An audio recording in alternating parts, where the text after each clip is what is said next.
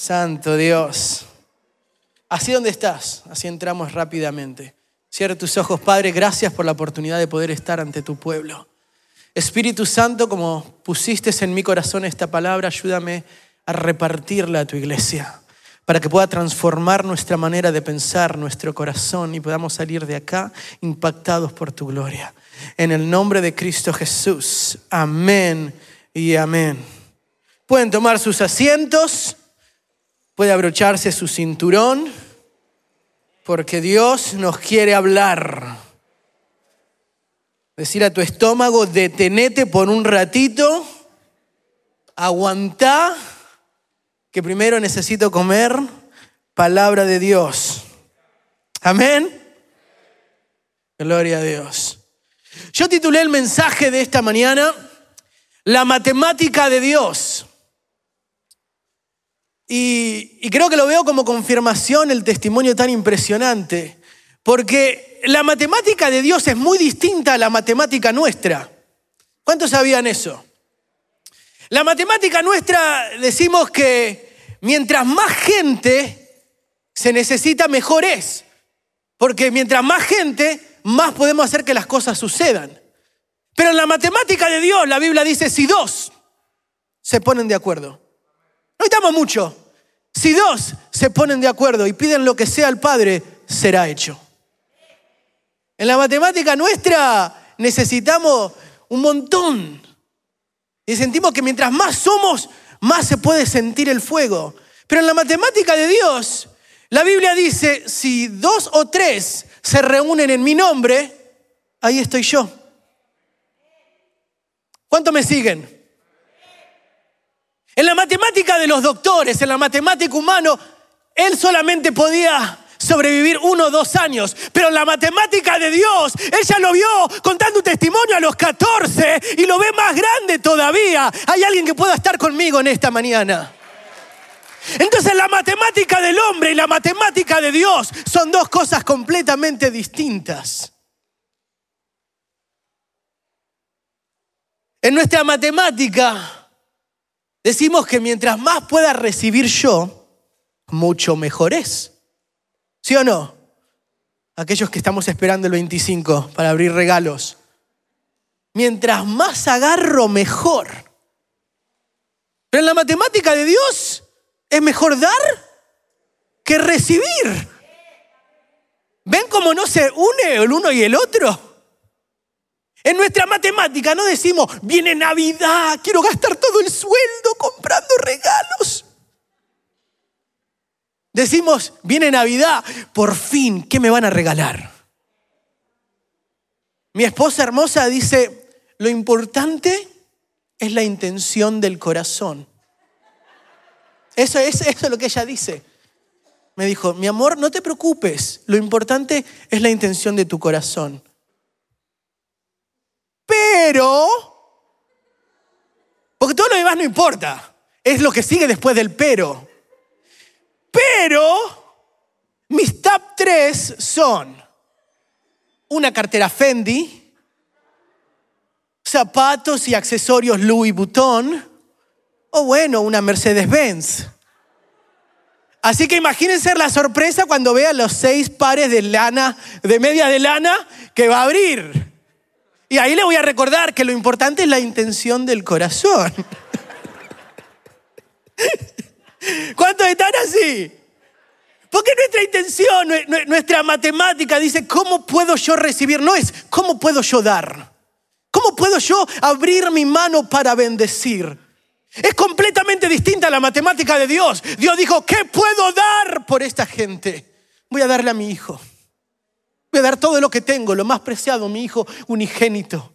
Y Jesús dijo, ¿qué puedo dar por mi novia? Y se dio a sí mismo. ¿Cuántos dicen gloria a Dios? Eso es la matemática de Dios. Así que, no sé si rápidamente, pero tengo cuatro puntos para explicar cómo yo venía encontrando cómo la matemática de Dios me volaba la cabeza. Punto número uno, en la matemática de Dios, el número no es necesariamente importante. Vamos al libro de Lucas capítulo 21, versículos del 1 al 4.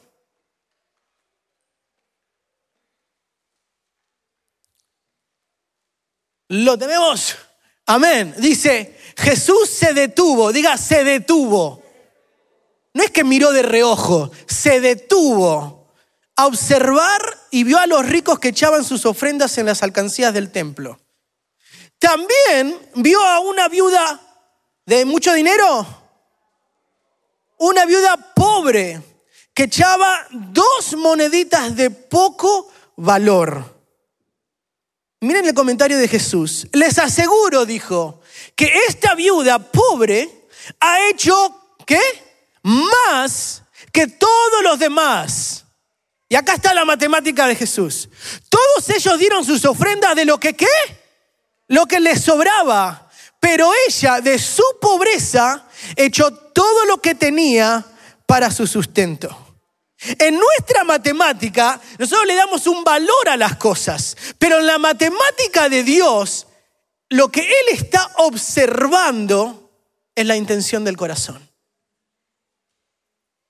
Nosotros le ponemos valor a nuestro tiempo, le ponemos valor a nuestra ofrenda, pero a Dios no le importa necesariamente, y hago paréntesis en necesariamente, que vos des 100 dólares si lo das de mala gana.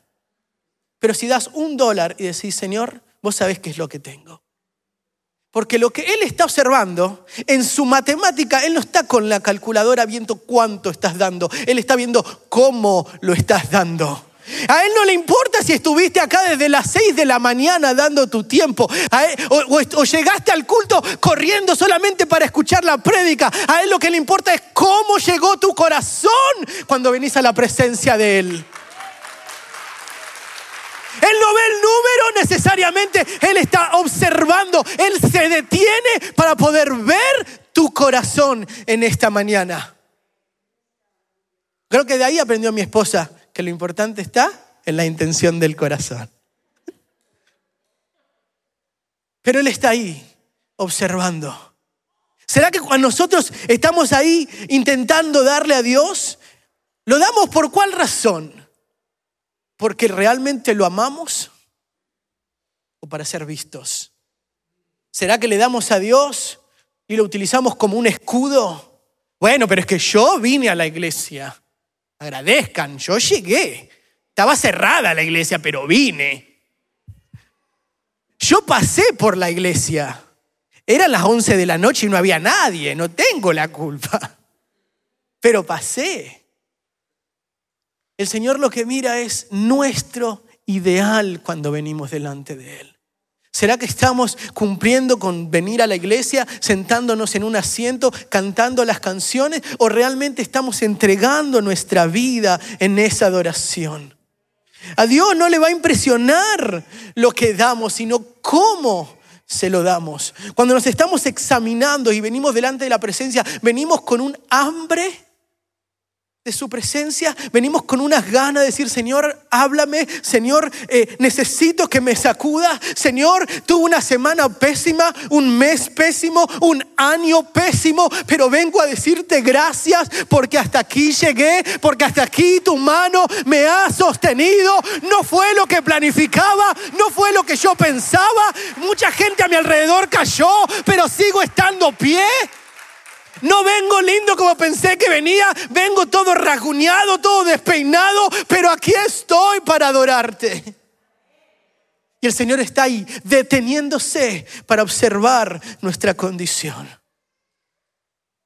Porque el Señor no mira el número necesariamente. Él está mirando la intención de tu corazón.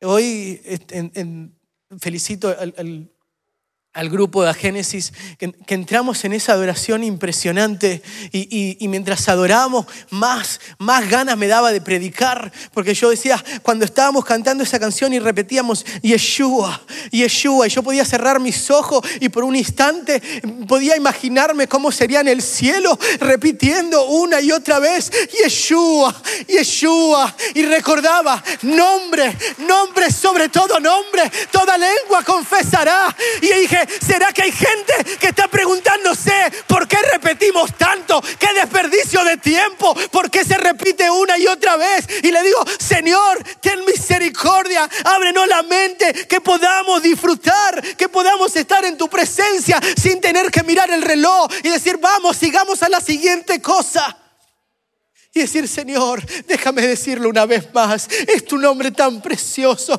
es el nombre que cambió mi vida, Yeshua, Jesús, Jesús. Cuando, cuando el ciego Bartimeo gritaba, Yeshua, ten misericordia de mí, Jesús, hijo de David, ten misericordia de mí. Usted puede escuchar la intención de su corazón. Porque el perfume de alabastro puede ser el símbolo máximo de adoración cuando se quebranta en la matemática de Dios.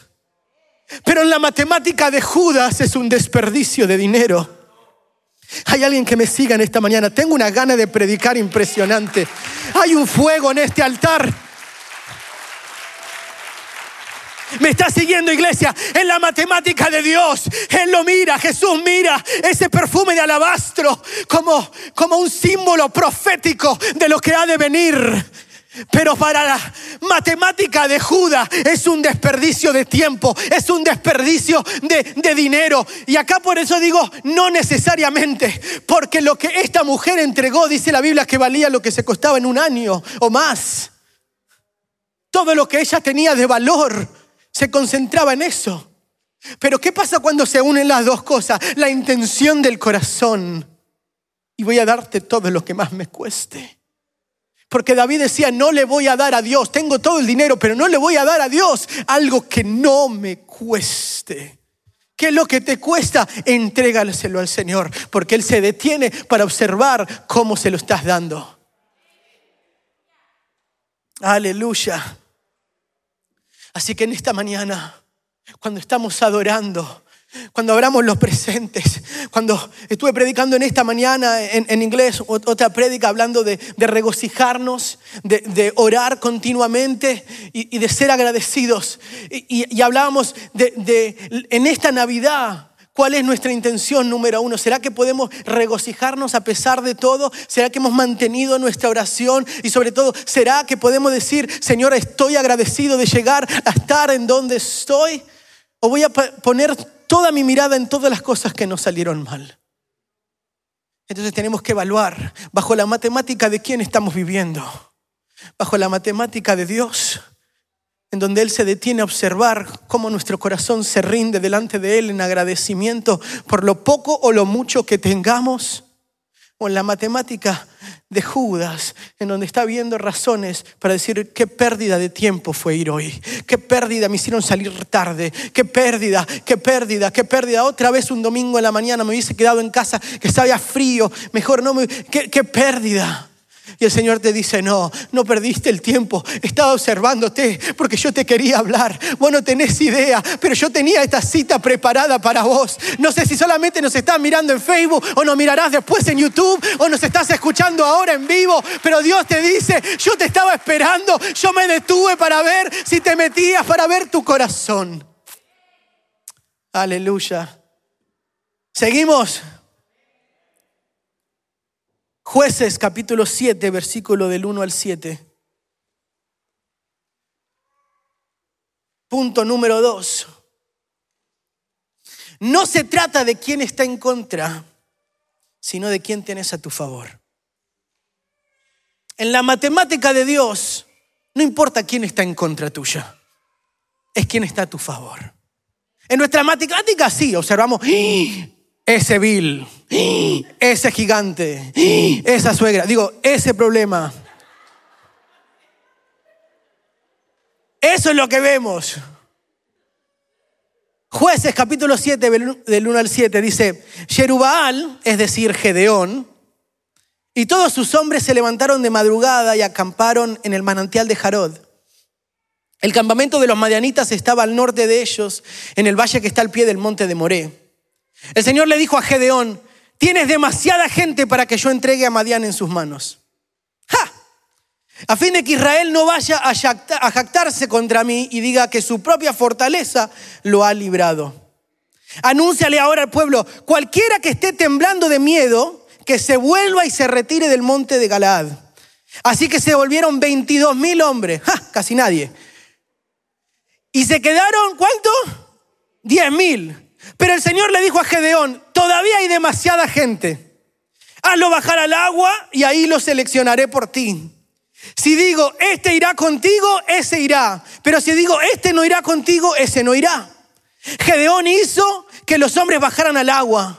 Allí el Señor le dijo, a los que laman el agua, el agua con la lengua, como los perros, sepáralos de los que se arrodillen a beber.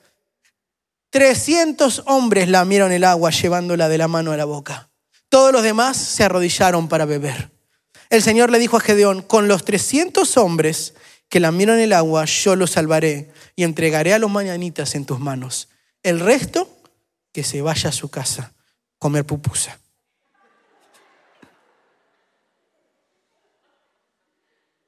Esa parte no sé si está, pero a lo mejor eso fueron a hacer. En la matemática nuestra, solo peleamos las batallas que pensamos que podemos ganar. ¿Sí o no? Solo peleamos las batallas que nosotros creemos que podemos ganar. Ay, voy a orar por esto y yo sé que se va a dar. Y hay cosas que son grandes. No, hay que orar el pastor. No, hay que. Llamen a los ancianos. No, ahí no. Porque la matemática de Dios, la calculadora, está hecha de fe. Lo que Dios le está diciendo a Gedeón es, los madianitas, que tenían un ejército más o menos de 135 mil personas, le dice a Gedeón, yo quiero que vos pelees contra ellos. Ahora, Gedeón tiene 32 mil. O sea, 32 mil versus 135. Es como que, a ver, ¿cómo lo ponemos? Es como que Dios le diga a, Guatemala o al pulgarcito, al Salvador, y le diga, miren, quiero que vayan a pelear contra Rusia. Habla con los presidentes, ¡pum!, los voy a entregar a Rusia. Pero mira, para no quedar como que el Guatemala y El Salvador son unos abusadores de los pobres rusos, todos los que viven en Guatemala y en El Salvador no tienen que pelear, porque tienen que volar y todo. Mejor voy a utilizar a los chapines y los guanacos que están en faro de luz. A ellos sí los voy a mandar a pelear contra Rusia. Imagínese, en nuestra matemática eso no es pelea. Señor, Creo que vos no sabés de número. Ellos son ciento... ¿Cómo que 135 mil contra 300? En esta matemática eso no funciona. Eso te rompe la cabeza. Jamás nos meteríamos en una... Por eso le dijeron, hey, si tienen miedo, mejor quédense en casa.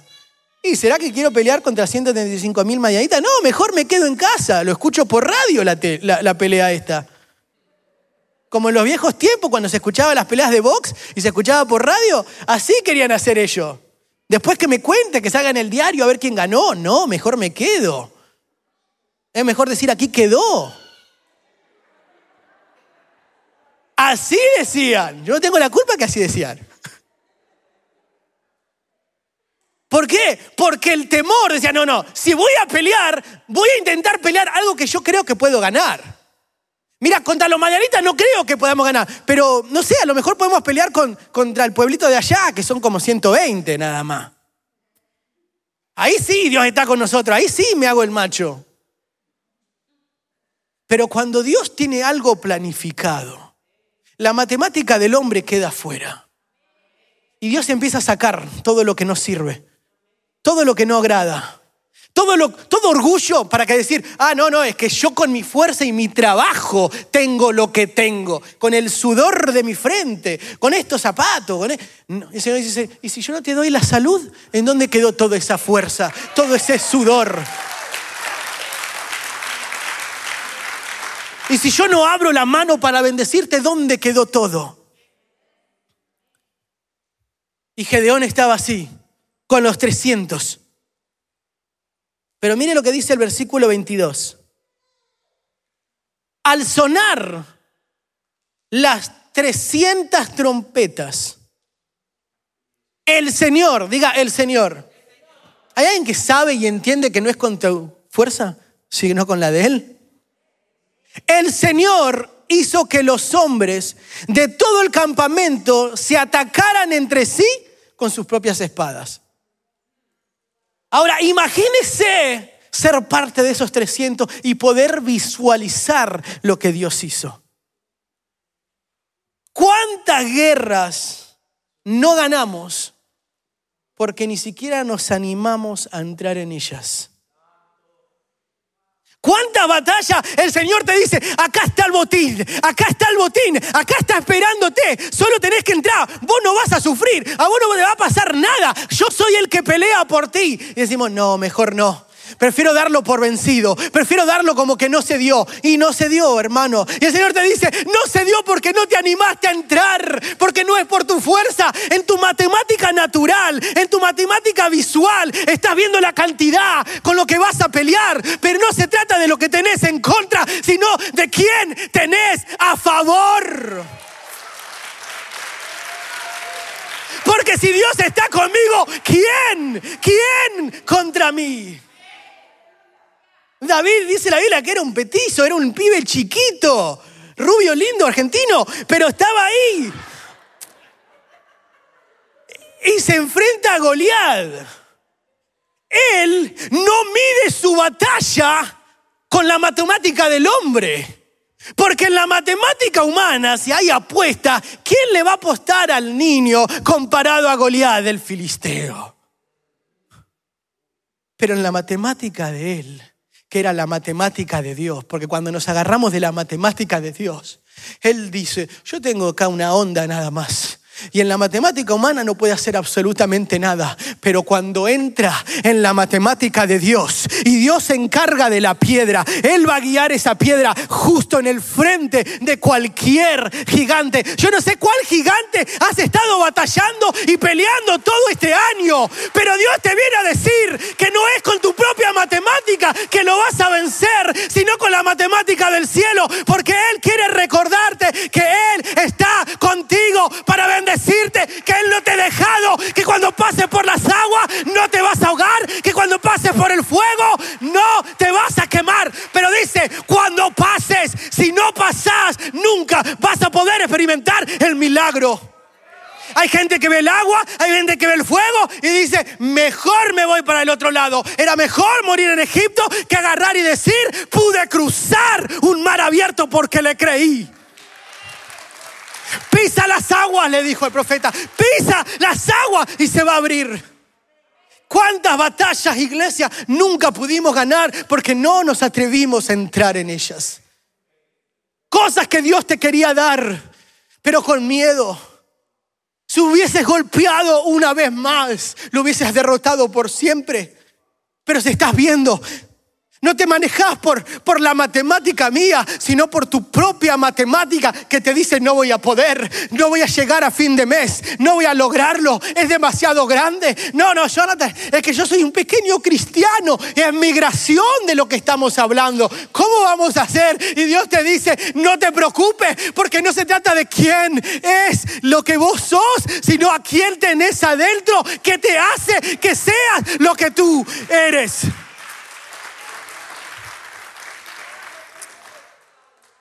¡Uh! Hace calor. Seguimos. Quedan 10 minutos. Punto número 3. Con la matemática de Dios siempre alcanza. ¿Hay alguien que pueda creer esa palabra hoy? Que con la matemática de Dios siempre alcanza. Libro de Marcos capítulo 6, versículo 35. Marcos capítulo 6, versículo 35.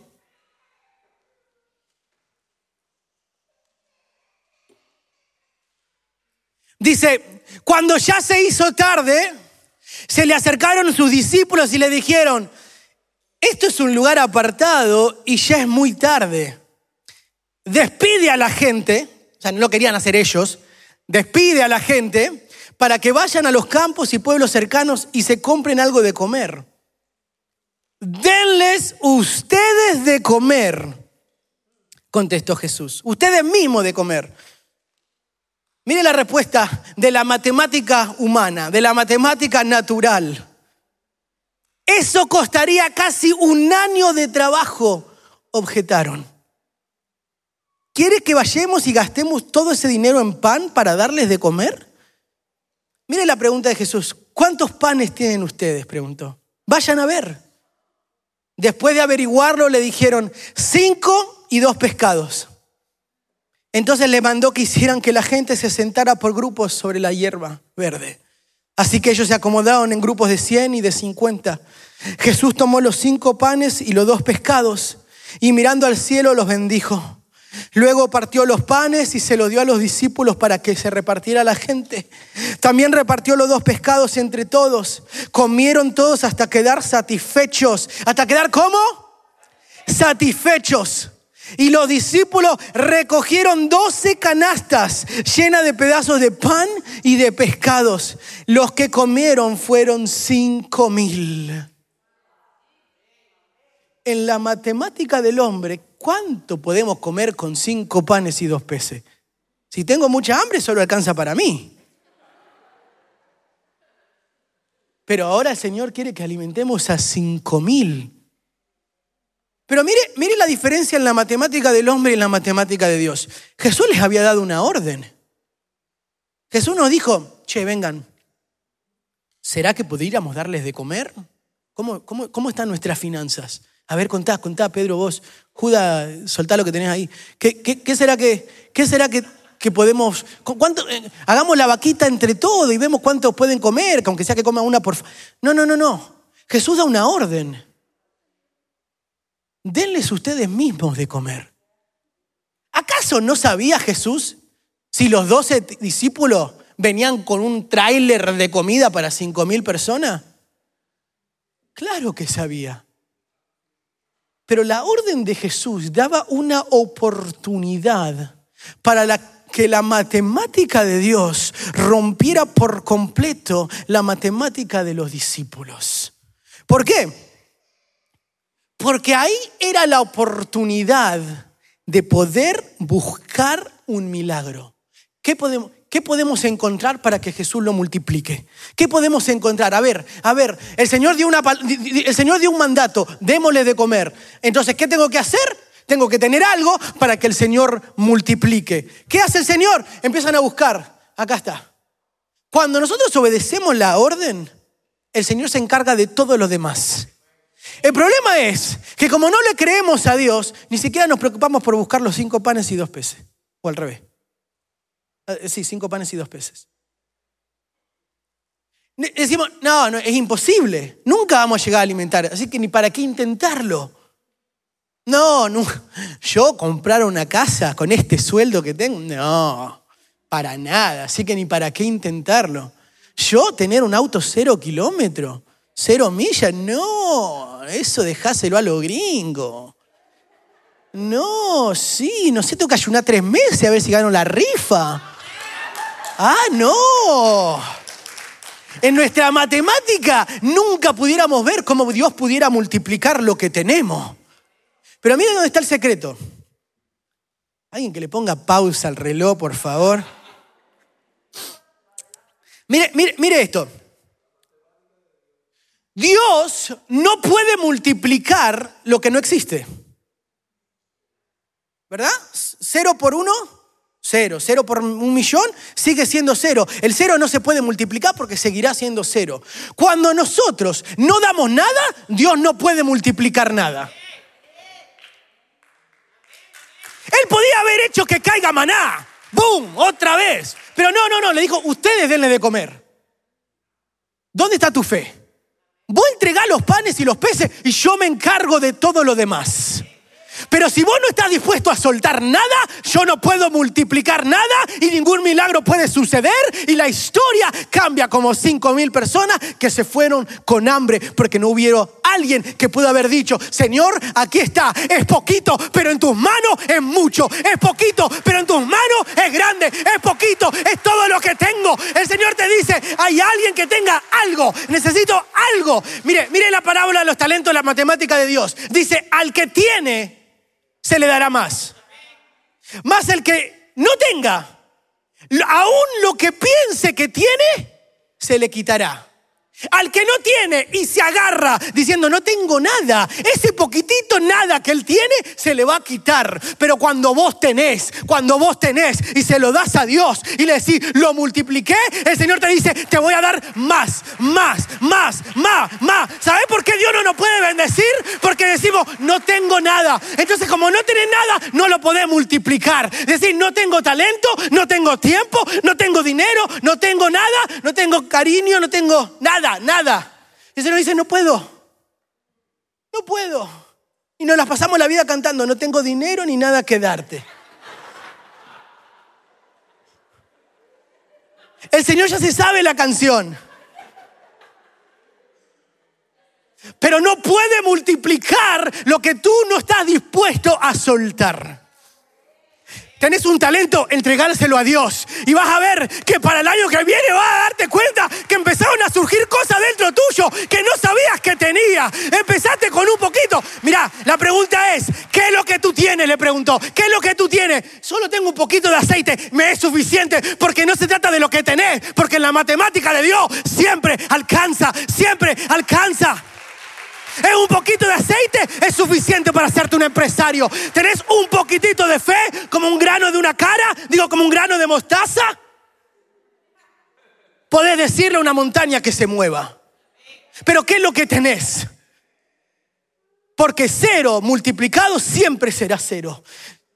Decir, Señor, no puedo multiplicar si no tengo nada. Yo tengo algo, porque tú pusiste algo dentro de mí.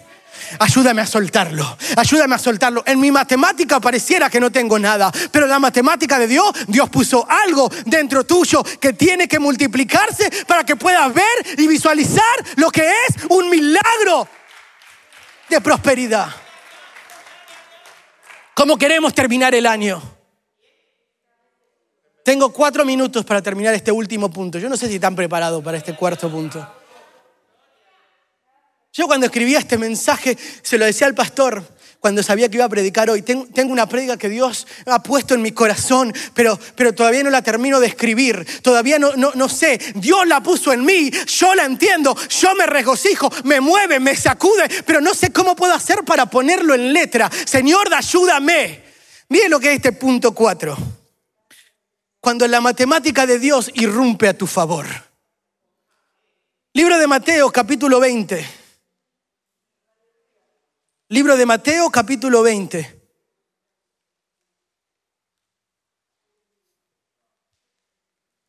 Dice, asimismo el reino de los cielos se parece a un propietario que salió de madrugada a contratar obreros para su viñedo. ¿A qué hora salió? A la madrugada. Y acordó, hubo un contrato verbal, acordó o escrito, acordó darles paga de un día de trabajo y los envió a su viñedo. Cerca de las nueve de la mañana salió y vio a otros que estaban desocupados en la plaza y les dijo, vayan también ustedes a trabajar en mi viñedo y les pagaré lo que sea justo. Así que fueron. Salió de nuevo a eso del mediodía y a la media tarde e hizo lo mismo. Y alrededor de las cinco de la tarde salió y encontró a otros más que estaban sin trabajo. ¿A qué hora? A las 5 de la tarde a que fueran a trabajar y le hacen la pregunta, ¿por qué nadie los ha contratado? Contestó, le dijo, vayan también ustedes. Eh, digo, ¿por qué, no, ¿por qué están desocupados? Porque nadie nos ha contratado, contestaron. Él les dijo, vayan también ustedes a trabajar en mi viñedo. Al atardecer, el dueño del viñedo le ordenó a su capataz, llama a los obreros y págales su jornal comenzando por los últimos contratados hasta llegar a los primeros.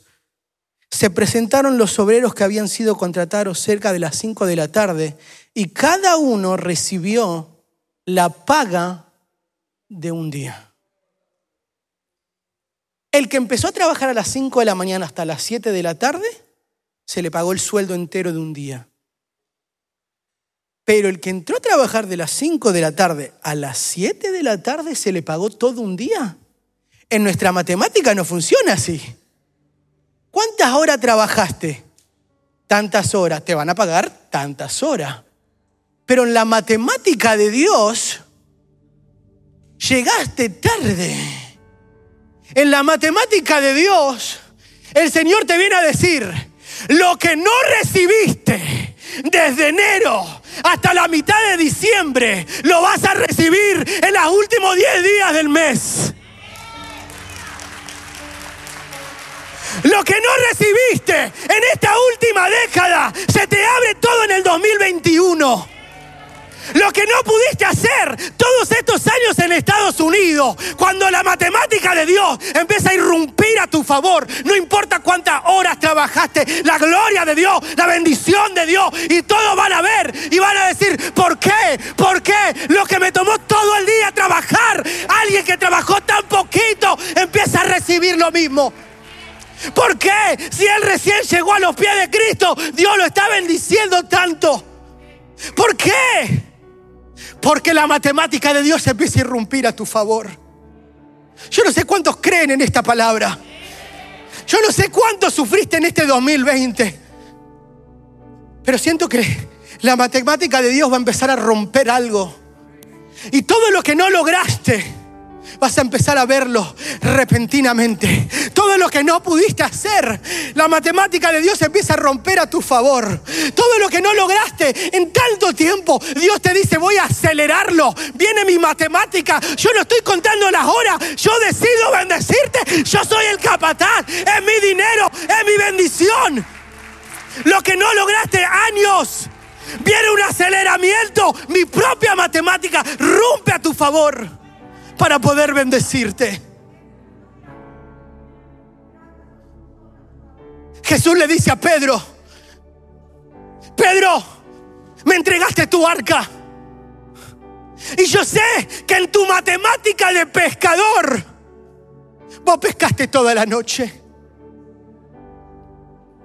Pedro, yo sé que pescaste toda la noche. Pedro, yo sé que tus redes están lavadas. Yo sé que te diste por vencido, que ya no hay nada más que hacer. Ustedes pueden imaginarse cuando Jesús le dice a Pedro, echa la red. Pedro pudo haberle dicho, mira Jesús, vos sos muy bueno predicando. La verdad que te tiraste un sermón impresionante, pero déjame la pesca a mí. Vos sabés la matemática del cielo, la matemática de la pesca, déjamela a mí. Pero en tu nombre, pero en tu nombre lo voy a echar. En tu nombre lo voy a echar.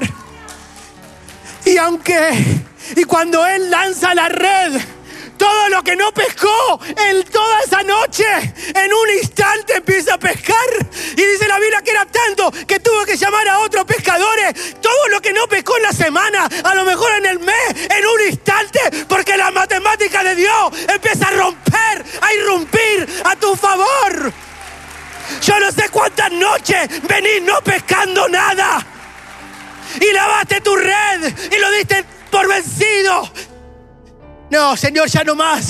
Ya está. A otra cosa, mariposa.